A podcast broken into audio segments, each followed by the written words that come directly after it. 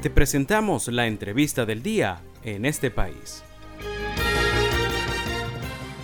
Y a esta hora tenemos en la línea telefónica para nuestra entrevista en este país a Adrián González, él es ingeniero y director de Cazadores de Fake News.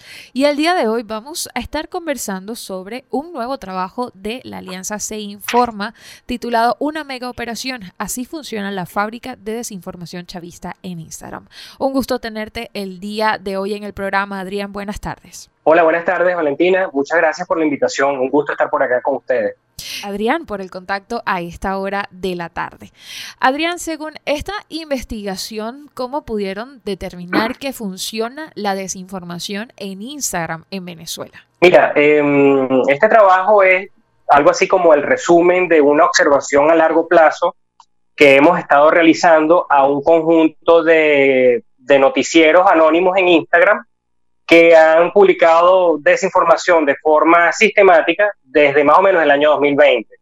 Eh, nosotros hemos estado monitoreando, como te digo, este conjunto de canales y bueno, eh, finalmente este trabajo sobre la fábrica de desinformación que publicamos eh, junto a la coalición Se Informa resume a profundidad qué es lo que hace esta red de cuentas y analiza, es un análisis de datos básicamente de más de 300 publicaciones realizadas desde el año 2019 por esta red de, cuentas. En muchas ocasiones han sido noticias falsas, muy virales, eh, de tipo sociopolítico. Adrián, eh, según este esta investigación, ¿qué papel tienen estos noticieros? Y por lo que entendemos, los estudiaron no solo en Instagram, sino en otras redes sociales como Twitter. ¿Y qué áreas pudieron determinar como más susceptibles o más sensibles en cuanto a la desinformación? Sí, eh, estos noticieros el papel que tienen es, eh, digamos, servir como fuente semilla de información falsa y engañosa que eh, con el paso de los días suele volverse más viral en otras redes sociales y eventualmente convertirse en tendencias nacionales. ¿okay? Muchos bulos han surgido de esta, de esta red de cuentas en, en Instagram. Em, también nosotros hemos visto que estas campañas de desinformación han sido, han tenido reflejos en otras redes sociales como Twitter y como YouTube, con contenido que es publicado primero por esta red de cuentas en Instagram. Creo que eh, es una observación que hemos visto de forma reiterada y mm, yo creo que el significado que, tiene haber estudiado esta red de desinformación es que pudimos demostrar que existen cuentas en Instagram eh, que se hacen pasar por noticieros, pero que eventualmente publican desinformación de forma coordinada, llegando a millones de venezolanos, a miles. bueno, nosotros contamos que esta red de, de, cuentas en Instagram tienen más de 1.250.000 seguidores, entonces el, el, el, impacto potencial es muy grande, ¿no? Y bueno, así más o menos una, una de las maneras en la que se desinforma en Venezuela. Adrián, a tu juicio, y pues dado que estudias constantemente el tema de la desinformación, ¿cuál consideras que es la red social que es más susceptible a que los venezolanos, este, digamos que consuman este tipo de campañas?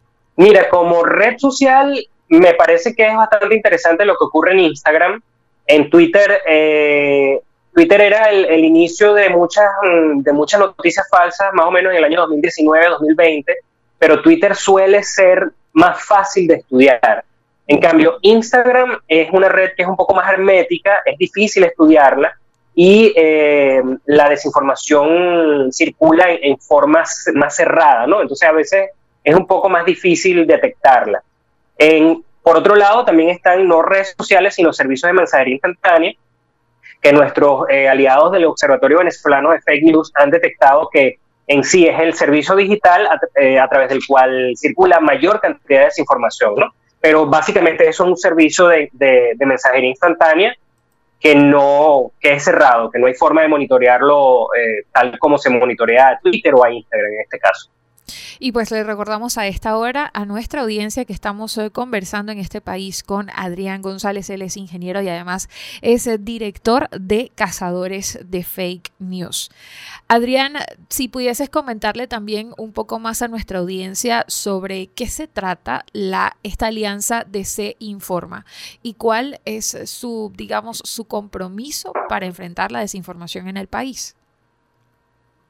Mira, Se Informa es una coalición, eh, me parece que es una iniciativa muy, muy útil y muy bonita, en la cual estamos mm, trabajando de forma conjunta Media Análisis, eh, Media Análisis, Provox, Cazadores de Fake News, El Estímulo y Efecto Cocuyo. Eh, hay varios medios y varias organizaciones y estamos estudiando cómo, cómo se difunde, de dónde nace la desinformación en Venezuela y estudiando también algunos fenómenos como lo que es la manipulación de plataformas, la manipulación de redes sociales, eh, bueno, todo en el ámbito de, la desinformación que nos, que nos corresponde a los venezolanos, ¿no? Y pienso que, bueno, que, como te digo, es muy útil porque estamos enfrentando el problema de la, de la desinformación desde varios puntos de vista que son distintos pero compatibles, ¿no?